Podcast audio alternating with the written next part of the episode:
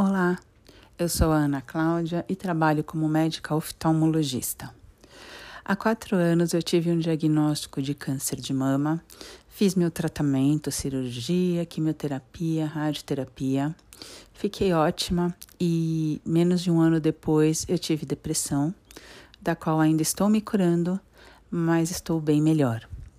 O meu objetivo aqui é cuidar da sua saúde mental, da sua saúde emocional e evitar que você tenha problemas como depressão, ansiedade, bipolaridade, estresse, burnout, qualquer alteração psicológica que os problemas e os fatos cotidianos podem trazer.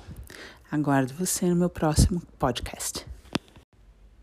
Olá, eu sou a Ana Cláudia e quero falar para vocês um pouquinho sobre saúde emocional. A saúde emocional engloba a habilidade em manejar emoções perturbadoras como raiva, angústia, tristeza, solidão e desenvolver o equilíbrio entre recursos internos com as exigências do ambiente.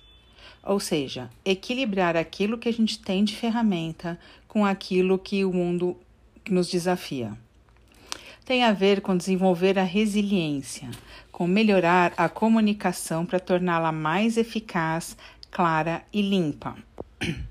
Para uma boa saúde emocional, temos que cultivar emoções positivas de maneira intencional. Precisamos saber resolver problemas, usar nossas forças pessoais para desenvolver hábitos, bons hábitos, para mudar hábitos ruins e desenvolver bons hábitos. Precisamos praticar exercícios de interiorização, como por exemplo meditação. Precisamos nos, interiorizar para conhecer a nós mesmos.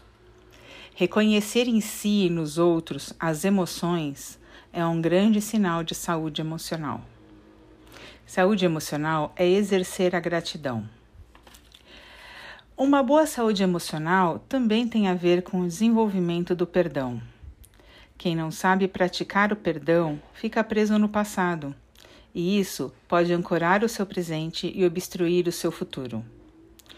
Eu li uma frase que eu gostei muito sobre o perdão, que é a seguinte: O perdão é a capacidade de visitar o passado e voltar de lá ileso. Eu, particularmente, achei essa frase fantástica. Então, uma boa saúde emocional é fundamental para o desenvolvimento de uma vida saudável. Uma boa saúde emocional requer um bom autoconhecimento e um amor próprio saudável.